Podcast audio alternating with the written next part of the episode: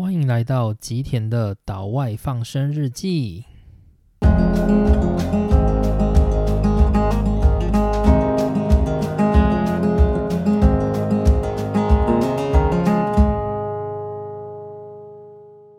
大家好，终于来到第三集了。那第三集的主题就是我想要讲过去曾经在 YouTube 上面分享过的，那主要就是如何申请日本的研究所。那说到申请研究所这件事啊，就是其实它流程总是非常的繁琐嘛。就算是在台湾也一样，很多人大概从大四的时候就会开始补习，然后准备要考研究所，然后考完之后还要找教授等等的，就是你有很多很多的关卡要过。那申请日本的研究所也是一样的。那说到日本的研究所，就是。研究所的话，当然就是分成硕士班跟博士班嘛。那基本上硕士班跟博士班的申请都是大同小异，所以这里我就不会把它分开来讲。虽然就是我自己也没有在日本念过硕士班啦，但是基本上流程我确定都是一样的，只是顶多录取名额跟就是去。参加的人数可能硕博士会不一样嘛？这一定是这样子的。那除此之外，在申请的流程，我认为是没有什么差异的。好，那我们就是要来谈谈这个主题。那在最一开始的时候，我觉得还是先定义一下名词哦，就是日本的研究所其实不能叫做研究所，这是什么意思呢？就是说。在台湾的话，我们所谓的研究所指的是大学里面所附设的，就是用来训练硕士班、博士班的这个机构，我们叫做研究所嘛。但是在日本的研究所这个概念，它指的是一个研究机关，例如我们说就是中央研究院好了，或者是什么工研院，或者是就是各种私人企业所开设的私人的研究机构。都叫做研究所，这是日本的定义。日本，例如说像日本有一些大手企业，例如说日立啊，他们就会有自己的研究所，或者像什么 NHK 也有 NHK 自己的研究所。那这种研究所，它就不是用来念硕博士的，它是一个研究机关。所以在日本，研究所的这个名词，它指的就是一个研究机关，跟大学里面那个在念硕士班、博士班的那个。研究所是没有关系的。那在大学的这个提供硕博士的，就是深造的这个机构要叫做什么？在日本的话是叫做大学院。所以在日本，我们所谓的硕士生跟博士生，其实都是叫做院生。好，那接着就是要来定义一下，就是这些学生哦，因为我等一下可能会讲到一些概念，所以我想先定义一下一些名词。那就是如果你要到日本的大学里面去念书的话，其实有蛮多角色是可以选择的。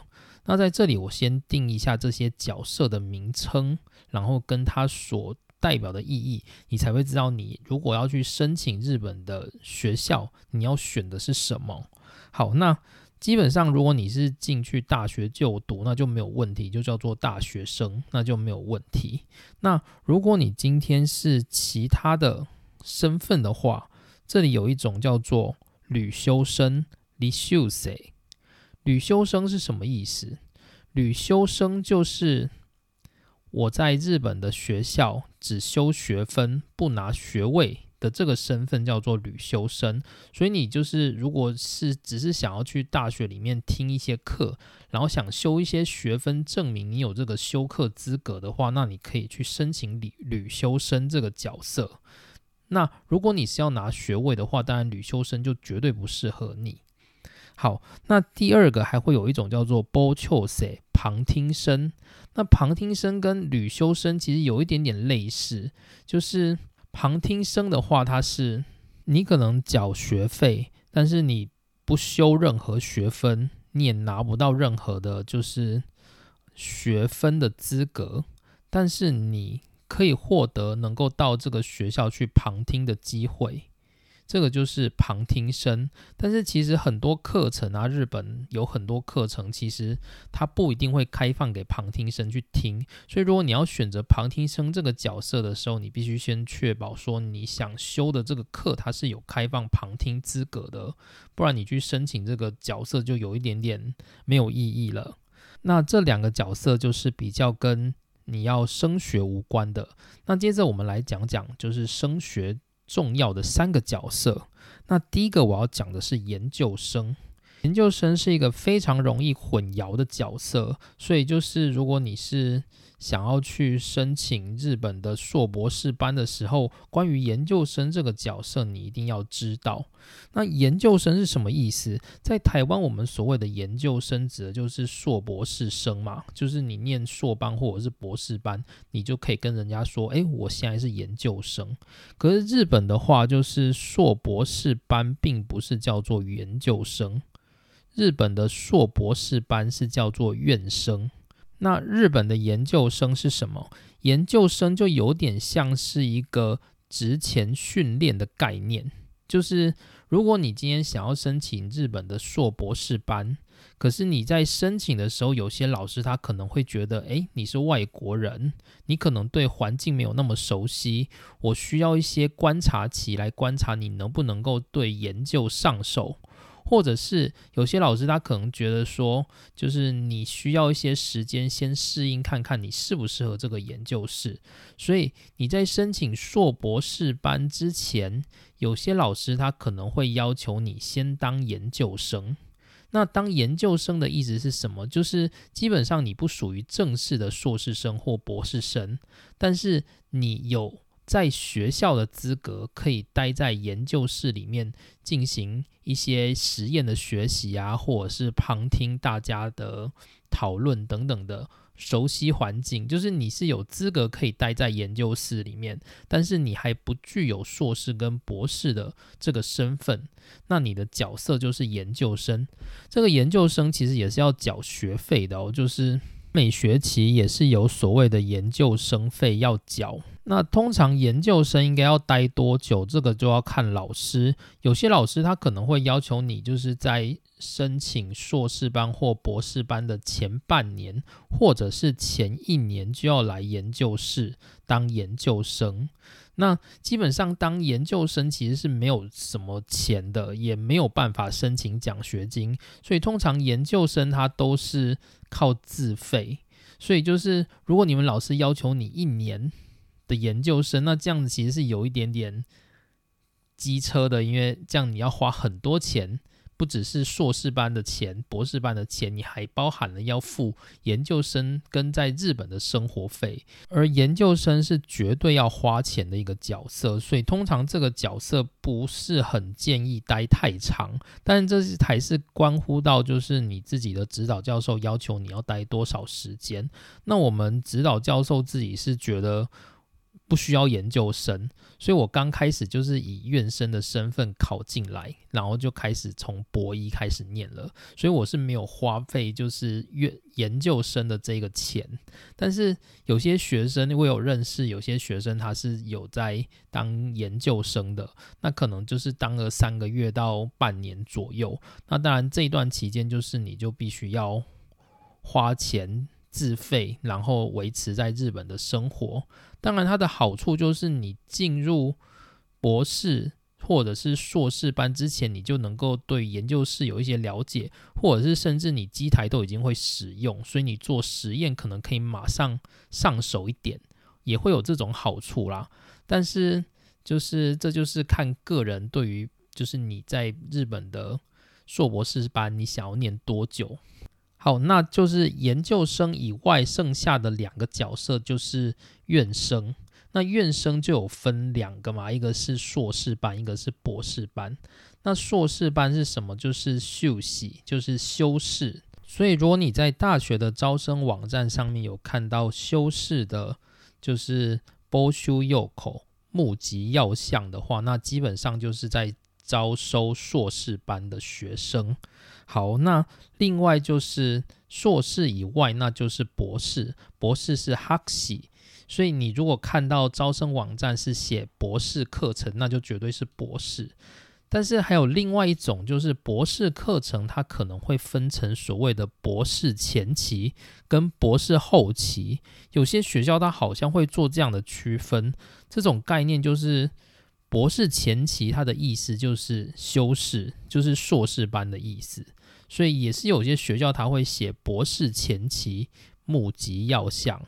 或者是博士后期募集要项，那博士前期募集要项指的就是硕士班的募集要项，那博士后期的募集要项指的就是博士班的募集要项，大概是这样子的。但是我不确定这两者到底有什么差异，就是。博士前期跟修士感觉上应该是这样子。如果你纯粹只是想要念硕士班，那你就去申请修士课程。那如果你今天是有想要做五年一贯的话，那可能就是有些学校可能会区分开来，你要选择博士前期课程。那我自己念的话，我目前是在京都大学念博士班。那我们学校自己的话，就是有分成修士课程的招募跟博士后期课程的招募。那是没有博士前期课程的，因为博士前期它其实就等于是修士嘛，大概是这样子。所以我们主要就分成修士课程跟博士后期课程这两者。那你看到这两者就知道，前者叫做硕士班，后者叫做博士班，大概是这样子。那大概就是博士前期这个课程，可能在以前曾经有过这样的概念，但是现在因为慢慢的就是硕博士班分开念的风气越来越盛行，所以大概就没有再招募所谓的博士前期这样的。概念了吧？那我们学校自己的话，就是如果你今天念硕士啊，就是你进入修士课程，你念一念，然后你在就是硕二的时候，忽然觉得自己对研究还蛮有兴趣的，想要追加去念博士的话，其实你只要告诉你的指导教授，那接着就是你在硕士口试的时候，只要在你的。口试报告后面附一个升学博士的研究计划，就是大概一两页投影片这样一个概念。那接着你就可以直接直升博士班了。这大概是我们学校自己的一个方式。那如果就是你在念硕士班的这个期间，你真的忽然有想念博士班的这个心情出现的话，那越早跟指导教授提是越好的。为什么？因为指导教授知道你要念博士的话，他可以想办法先做一些能够发表的球给你，就是他能够提供你一些比较简单的研究计划。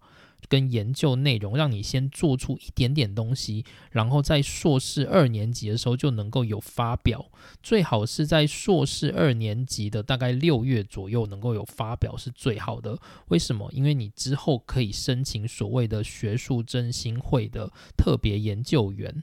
那如果老师有做这个球给你，你是比较容易能够申请上的。那关于这个学术振兴会特别研究员这个。只能给博士申请这件事，就是我之后再另外开一个专题讨论，在这里我就先不细讲。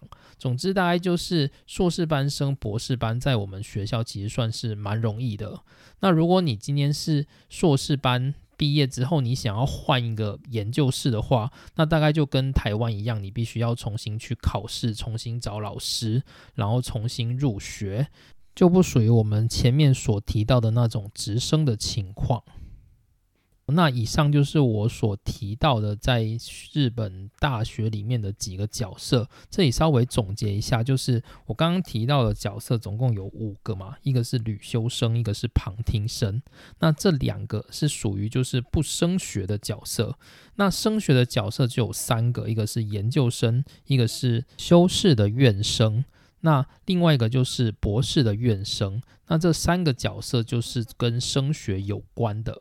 是，如果你想要念就是日本的硕博士的话，你就要注意有这三个角色，那你要自己去选择你要申请哪一个。好，那到这边我大概就把名词都定义完了，所以现在我要开始来讲如何申请日本的大学院，也就是研究所的意思。好，那我们都知道，就是例如说像台湾好了，因为我只。在台湾读过硕士，所以我知道台湾的概念。但是如果今天有中国的听众的话，我可能没办法知道，就是中国它是怎么样申请硕博士的，所以这方面就是可能要有一些知道的人能够告诉我。那在台湾的话，我们大概是这样子，就是我们申请硕博士的时候，通常都是先参加硕博士的考试。那当你考上了，你录取之后，你才去找老师。所以常常就会有一些情况嘛，就是你就是。不是推真生，你是靠考试然后考上研究所的那些学生，就是你可能去找老师的时候，发现就是很多老师很多大咖的，或者是你想找的老师都已经被那些就是原本推真成绩比较好的同学先选完了，就会有这种状况嘛。那日本的话不太一样哦，就是日本的话，如果你要去申请硕博士的话。你首先要做的事情不是去考试，你要做的事情是先去找老师。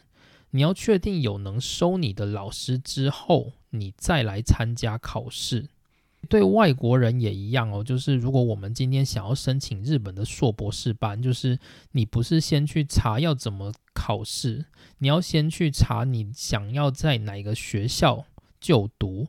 然后有哪些老师是你有兴趣的？你先联络那些老师，可能是寄信过去，或者是亲自去拜访都可以。那大概都是寄信啦，因为不会有人在刚开始就坐飞机飞过去问。因为如果你被老师拒绝了，就是那不就浪费飞机票了吗？所以通常就是你可以寄信过去问老师，说你想要。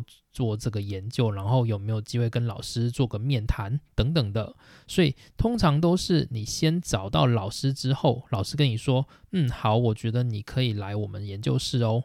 那之后你再报名参加考试。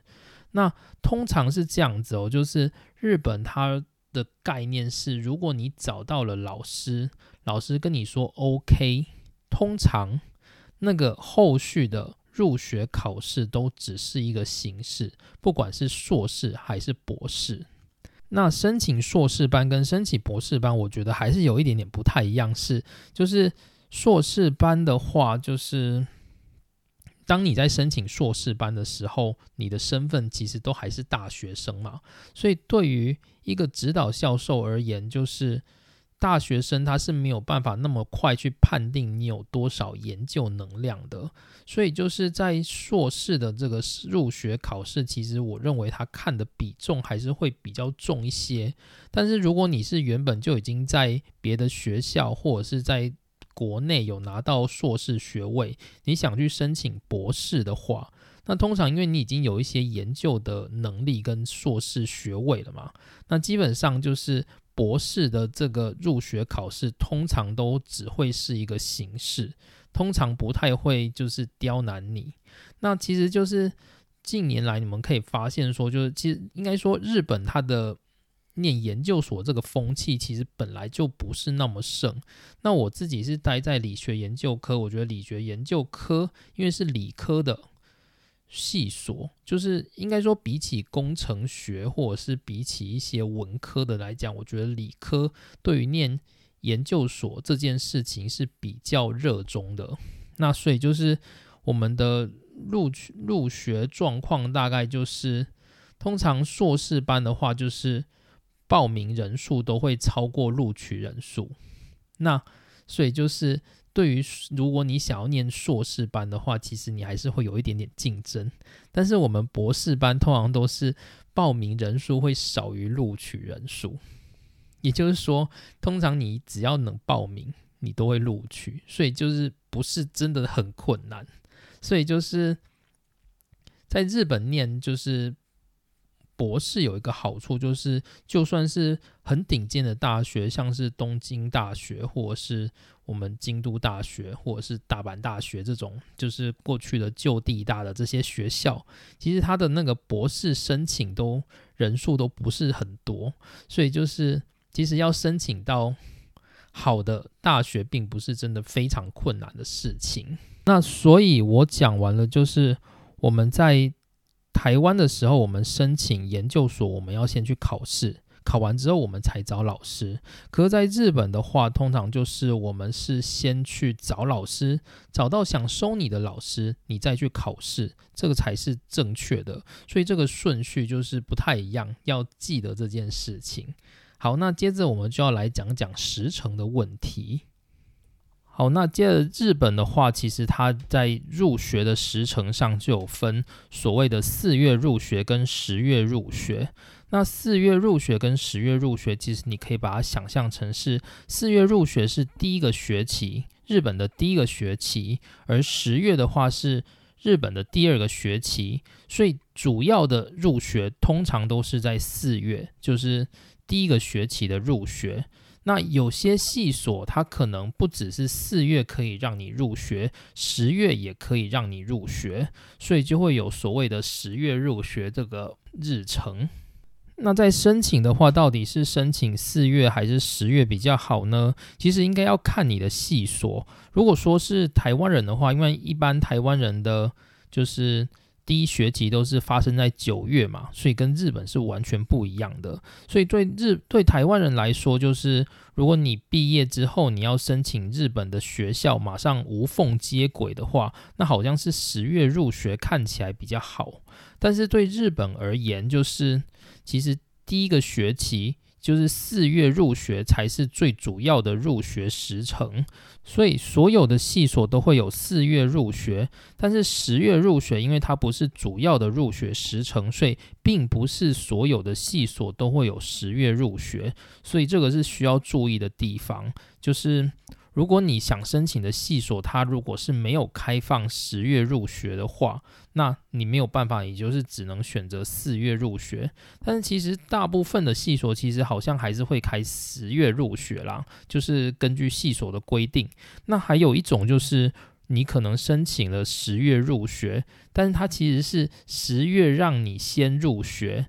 但是课程开始要等到四月，也有这种的，也就是说你十月拿到入学许可，哎，好开心，可是你还不能去学校，为什么？因为学校开学是四月，你必须等半年，就是也有这种时程，这个是你要去注意，就是细所的相关资讯。那接着就来讲一下申请的时间哦。如果你是要走四月入学的话，这是主要的入学时程。这个四月入学的话，它通常会是在。就是你要入学的前一年的十月到十一月左右，在系所的网站上会公布简章。那日本它公布简章的位置通常是在研究科。如果你是念研究所的话，就是在研究科。就是研究科有点像是一个学院，就是台湾里面所谓的，例如说管理学院啊、理学院。然后工学院等等的这个学院，在日本的话是叫做研究科的这个科别。那你要在那个研究科的那个网站上面，它会公布就是你入学的简章，就是你入学的时候你要交什么东西，然后你的时程是什么，你要考什么试等等的，就是会有那个简章。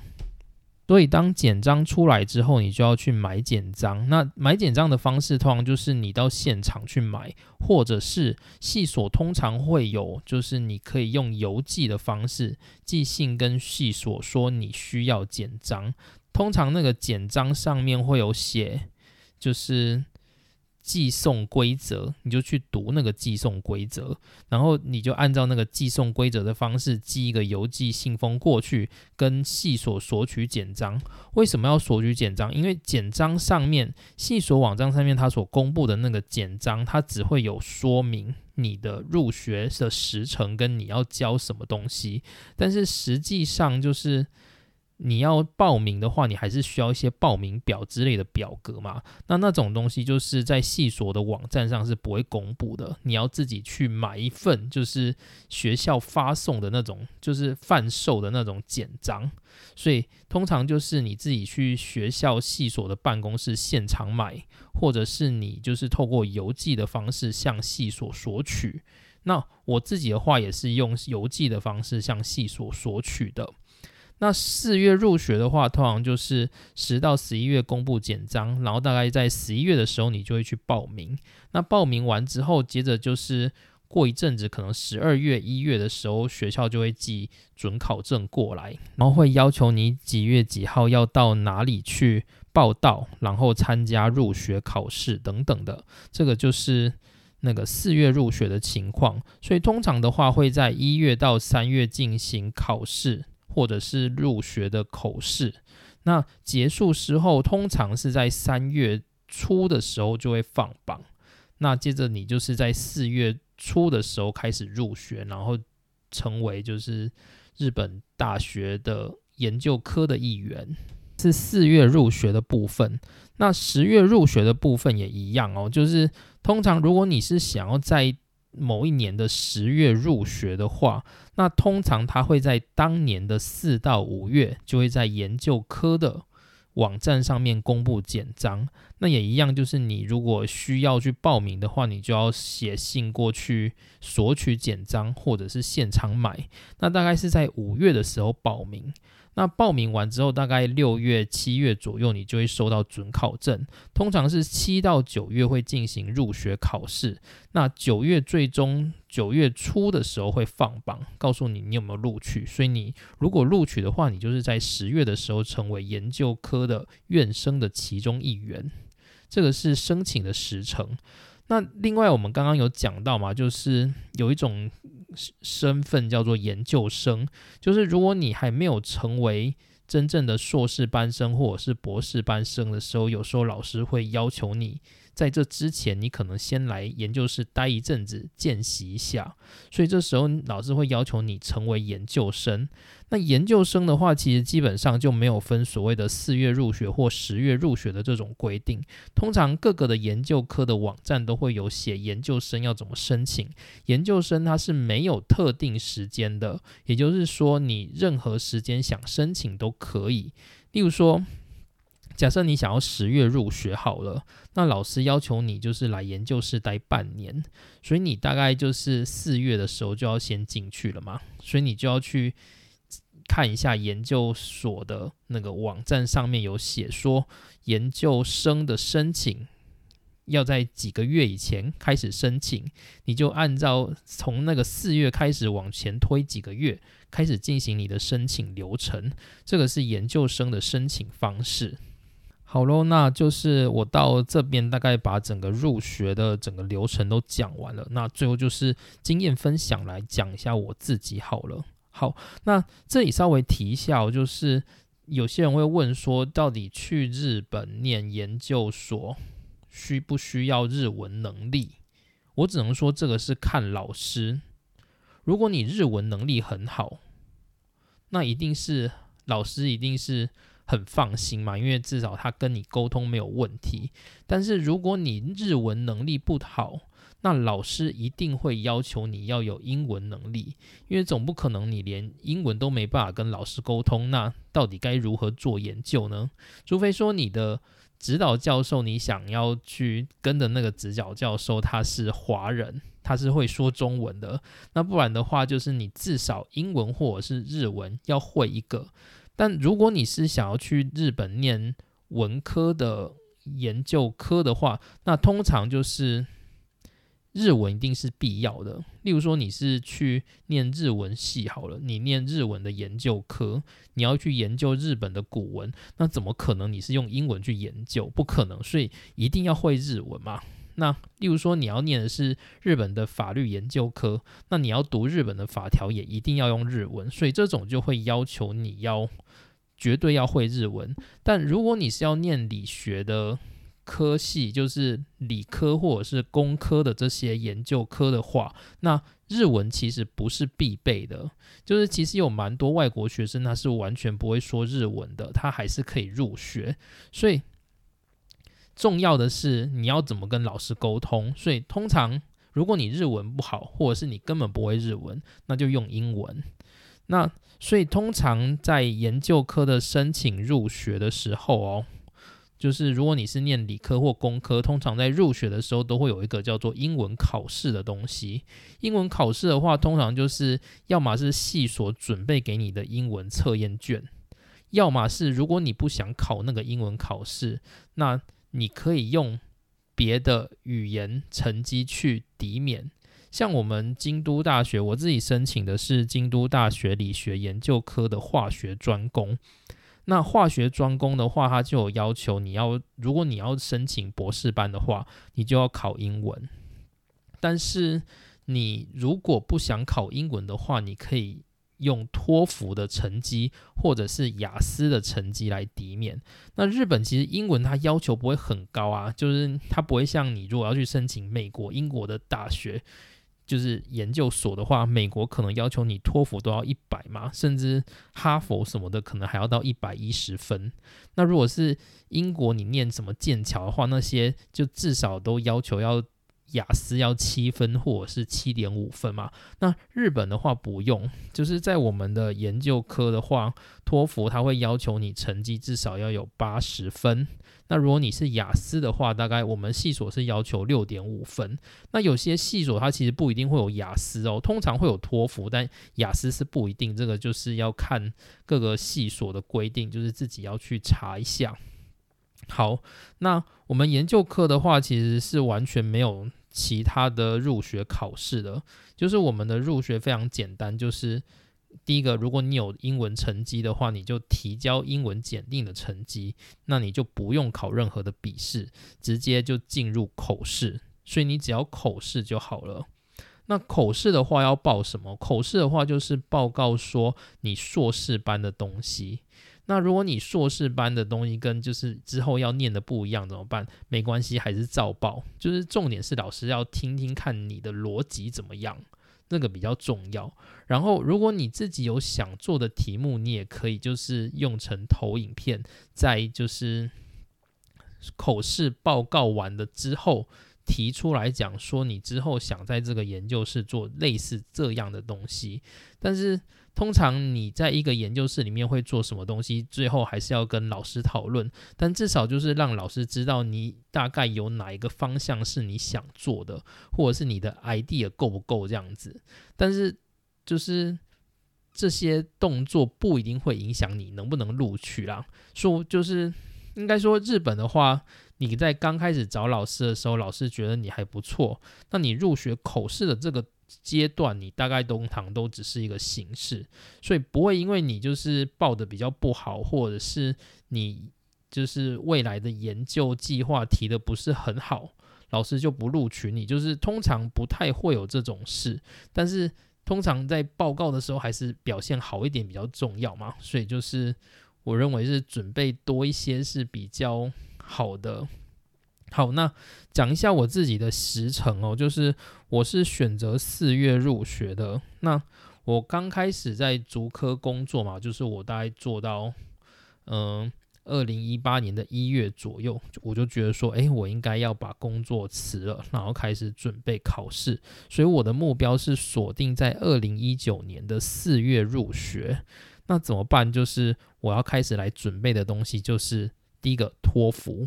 第二个研究计划，那托福的话比较重要，我觉得我要先搞定它，所以我在二零一八年的一月开始到三月就是我的托福准备期，所以我没有去补习啦，我就是全部都自己看，我就是自己待在家里，然后把托福的单字每天疯狂的背，然后每天开始就是。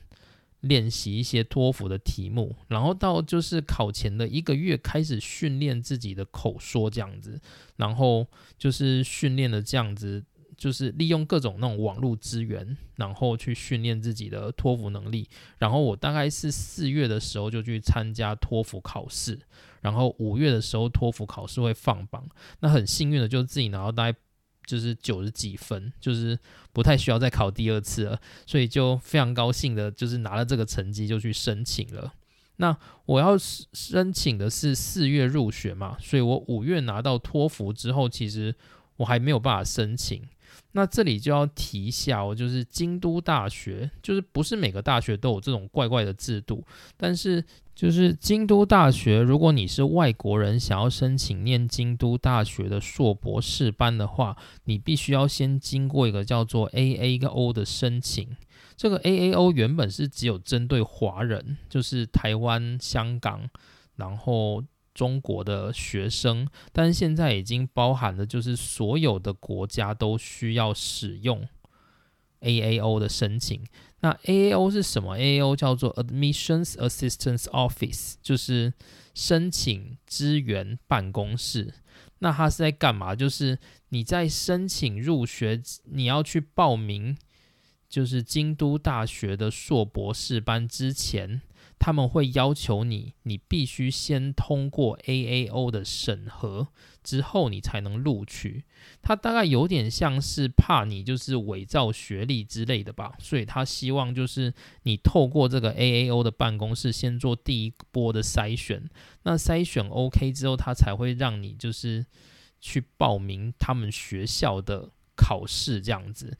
所以就是 AAO 的话，就是你。第一步要申请的，那 AAO 的申请通常就没有时间限制，就是你什么时候要申请都可以。所以我大概五月的时候就开始准备要申请 AAO。那 AAO 申请需要什么？就是需要你就是过去的学历的那个证明，然后跟你的成绩单，然后还有一个很重要的就是它需要你。告诉他你想要选哪一个指导教授，你要把名字写在上面，然后顺便你要提一份研究计划。所以我刚刚说我要准备研究计划，为了就是这一步，这一步就是他非要提研究计划不可，所以你要在这一步提一个研究计划。那通常就是你先选指导教授嘛。那指导教授怎么选？就是最近我看到 YouTube 上面有人问我说要怎么选指导教授。那指导教授的话，就是你要看你想做的研究是什么。通常是这样子，如果你想要念京都大学，你想要念就是京都大学的化学科好了，那你就去化学科的网站上面找教授，然后你去看哪一个研究是你比较感兴趣的，那你觉得诶，你愿意在那个研究室生活，你就去申请那个教授当指导教授。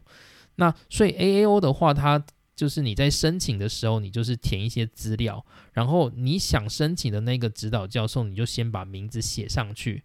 这个时候你还不需要知会你的指导教授，你只要就是查好你想要去哪一个指导教授的研究室，你就先写名字就好，你也不用联络他，都不用，你就先写名字就好。然后接着就是把你的研究计划打成。日文或英文就是应该都可以啦。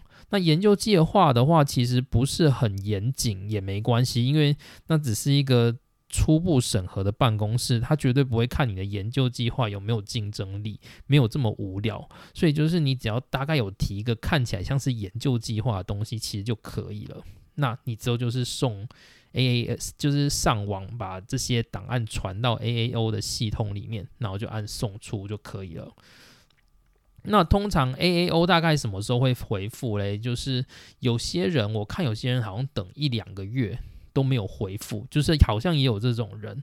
那我自己的话是没有遇到，我自己送 AAO 的话，我本来也预期他可能会等一两个礼拜或者到一两个月都有可能，所以我就急着先在五月的时候准备好，六月初的时候我就忙送出 AAO 的申请。但是没想到 AAO 他申请。回复非常非常的快，就是我只隔了三天，A O 就回我了。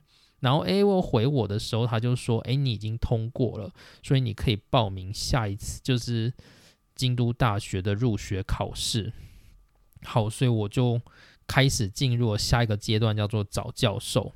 那这里先停下，我来讲一下 A O 他到底在干嘛。就是这个我也是看，就是 PTT 上面的人说的，就是。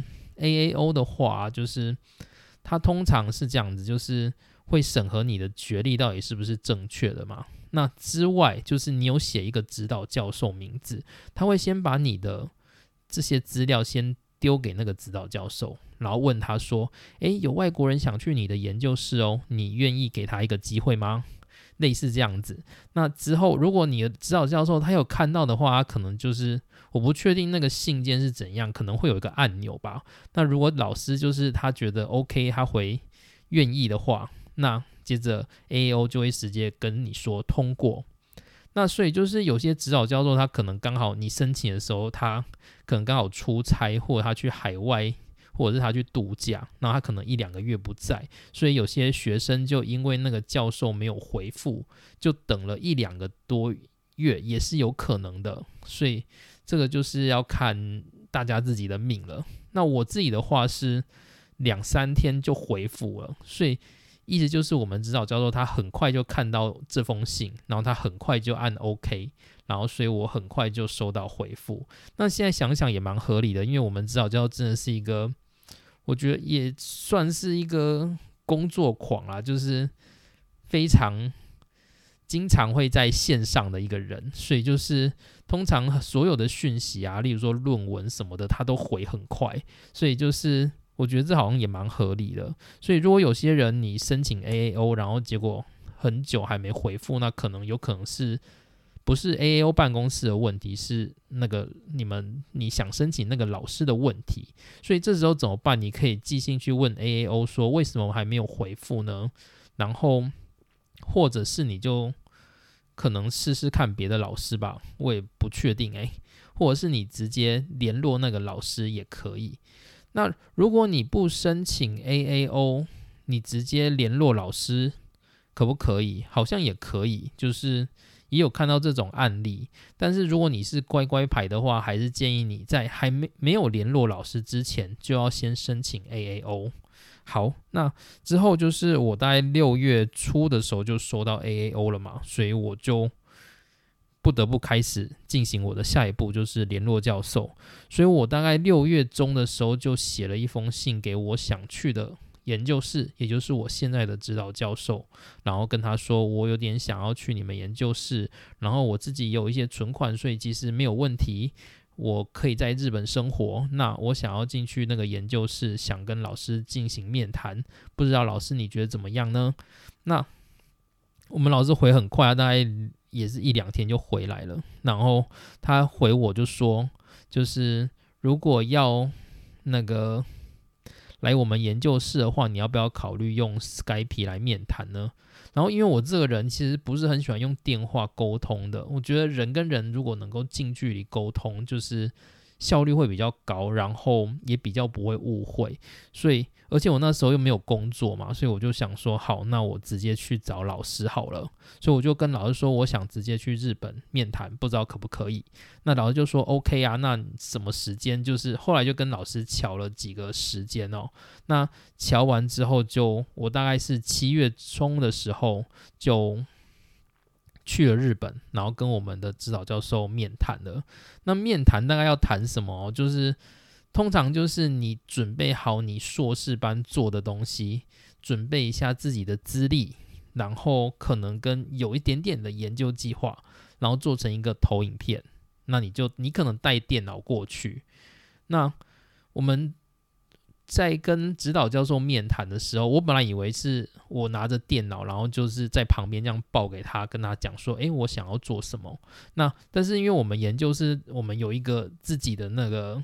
就是 seminar 的小房间，所以老师就说：“来，走去那个小房间，然后你直接用这个投影片报给我听，这样子。”所以我一进去跟指导教授面谈，就是我就去一个我们研究室的 seminar 小房间里面跟老师报告。那当天的话，其实不只有我们的指导教授，就是还包含了我们研究室里面的。副教授跟助理教授都有参加。至于一个研究室为什么会有那么多教授，就是我之后再开一个专题来说明。总之，当天就是三个研究室的教职人员听我报告，然后大家就随便问一下问题，通常都不会太刁难啊，就是问你说你为什么想来日本啊，然后你就是那个 就是日文怎么学的啊之类的。就是不会问一些很刁钻的东西啊，我是觉得还好。那总之当天就是以这样的方式很快就结束了。那老师其实好像也没有跟我说好，我们愿意收你都没有。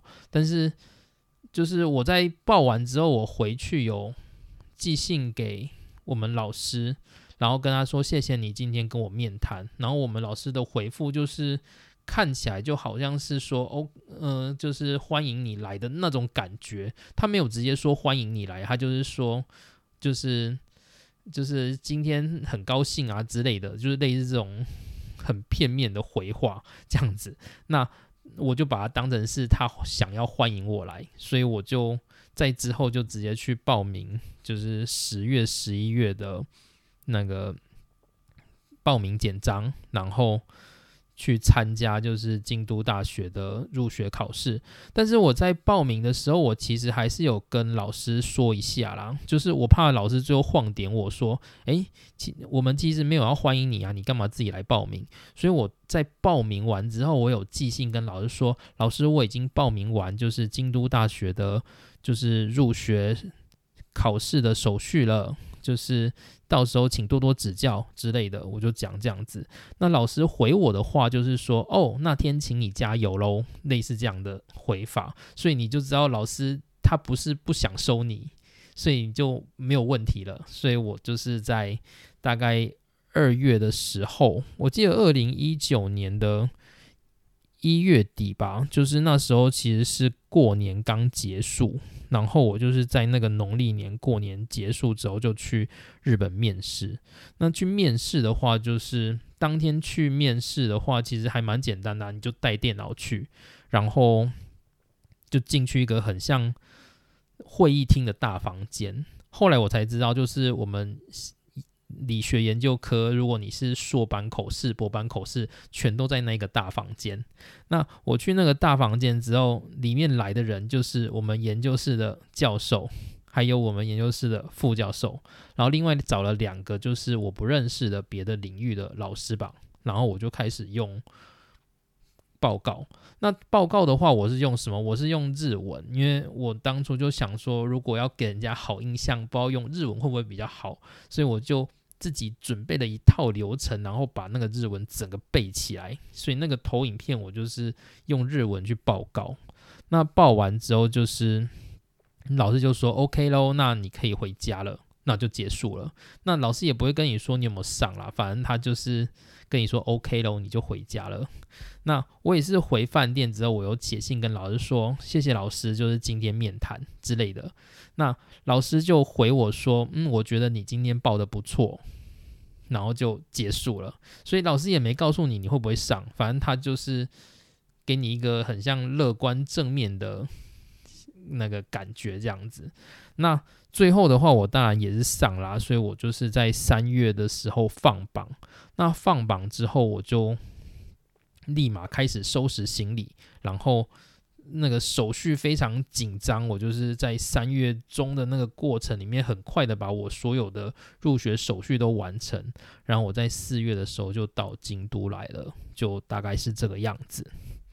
好，那所以就是入学申请这件事哦，就是真的是很冗长的一件事啊，所以就是各种很多妹妹嘎嘎，就是你都必须要知道。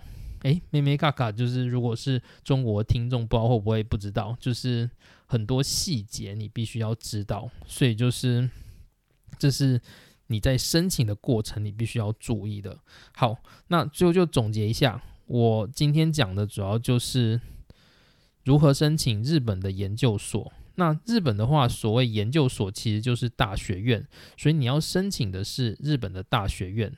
那日本的大学院就是通常你要申请的对象其实是那个大学院的研究科，所以你要去找你自己的专攻。例如说你是念理学的，就找理学研究科；如果你念工学的，就找工学研究科。那之后我又介绍了就是五个关于就是。大学以外的特殊的身份，包含旅修生、旁听生，然后接着是升学的研究生、硕士跟博士生。那之后的话，就是我比较一下，就是日本跟台湾在申请的不一样。台湾的话是先考试再找老师，日本的话是先找老师再报名考试。那报名考试的话，主要就有分四月入学跟十月入学。主要的话是四月入学，那十月入学的话不是最主要的。那当然，大部分的系所其实十月入学也是可以的。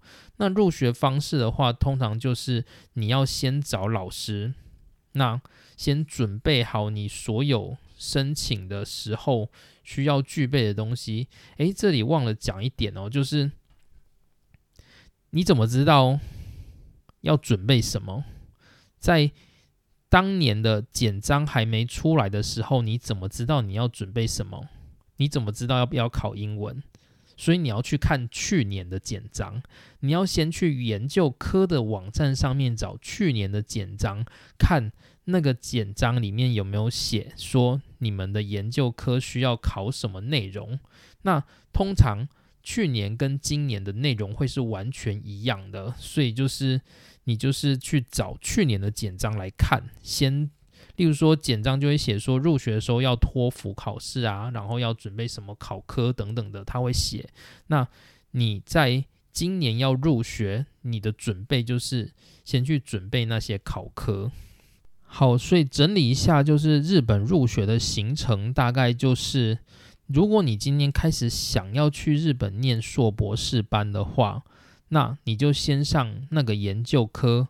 去找去年的简章看要准备什么内容，然后接着找你想要找的老师，那接着你就开始准备研究科上面要求的那些内容，以及就是如果你想要去某个研究室，你可以开始读那个研究室的论文，或者是你已经跟那个领域还蛮熟悉的，你就开始准备研究计划。好，那之后。你必须要先去申请所谓的 AAO，AAO 的话，通常快的话几天就会回复，晚的话大概一两个月也有，所以你要自己抓好 buffer 的时间。我的话是在就是简章推出的前四个月，我就已经先去申请 AAO 了，就是你要先估好一个 buffer 的时间。好，那之后的话，通常在入学的前半年会开始发售简章，简章会在系所的网站上面可以看到。那之后你就是到现场去买一份简章，或者是写信请系所寄简章给你。那简章里面会有表格，你就可以开始报名。那报名完了之后，通常在入学前的一到三个月会进行口试跟笔试。那通常入学前的一个月就会公布你的成绩，就是你有没有录取。那如果你录取了，你就在四月或者是十月进入那个日本的硕博士班。那另外就是，如果老师要求你要念研究生的话，那你就去申请研究生。研究生的话就没有分时程，就是你想申请什么时候都可以。那通常研究生要待多久，这个是看你们自己的指导教授，所以就是你要自己跟指导教授做讨论，你要不要当研究生，要当多久这样子。好，那以上就是今天的内容，有点多，有点资讯爆炸的感觉，所以就是如果你有特别想，如果就是有些地方如果没有讲得很清楚，或者是有一些细节想了解的话，可以麻烦在下面留言，那我会再来回复，可能是直接用留言回复，或者是我会直接再开一个专题都有可能。今天的内容到这边结束喽。拜拜，我们第四集见喽。